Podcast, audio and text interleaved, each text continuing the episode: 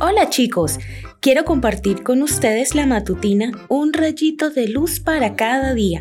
Hoy escucharemos respeto por los mayores. Ponte de pie y muestra respeto ante los ancianos. Muestra reverencia por tu Dios, yo soy el Señor. Levítico capítulo 19 versículo 32. ¿Cómo tratan a los ancianos en tu país y en tu familia? ¿Cuántos ancianitos hay en asilos que nunca reciben la visita de sus hijos después de todo lo que hicieron por ellos? Parece un gesto ingrato, ¿no? Pero es lo común y para muchos no es un asunto importante. Sin embargo, según el versículo de hoy, para Dios es un asunto importante, ¿o no? En Daniel capítulo 7 versículo 9 dice, Dios el Padre se muestra en visión sentado en su trono con millares de ángeles sirviéndole.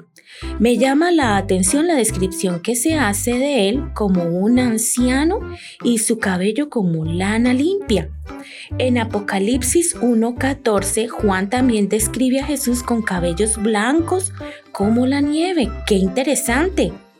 ¿Por qué te parece que Dios eligió para manifestarse en visión la apariencia de un anciano? ¿O por qué Jesús se mostró con cabellos blancos? Lee los siguientes versículos. Las canas son una digna corona ganada por una conducta honrada. Proverbios 16:31. El orgullo de los jóvenes está en su fuerza, la honra de los ancianos en sus canas. Proverbios 20:29. Sí, amiguito, los ancianos son importantes para Dios. No son personas de desecho por su edad. Todo lo contrario son de gran estima y hay que respetarlos. ¿Pero cómo? Tal vez estos consejos nos ayuden. Atiende a tu padre que te engendró. No desprecies a tu madre cuando sea anciana. Proverbios 23, 22. No trates con dureza al anciano. Primera de Timoteo 5, 1. ¿Cómo podemos respetar a los ancianos?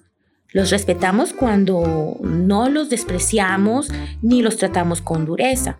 Los respetamos cuando de manera voluntaria los obedecemos. Los respetamos cuando somos considerados con ellos. Reconocemos la debilidad de su edad y apreciamos la experiencia que tienen. No importa si son testarudos o repiten sus anécdotas 100 veces.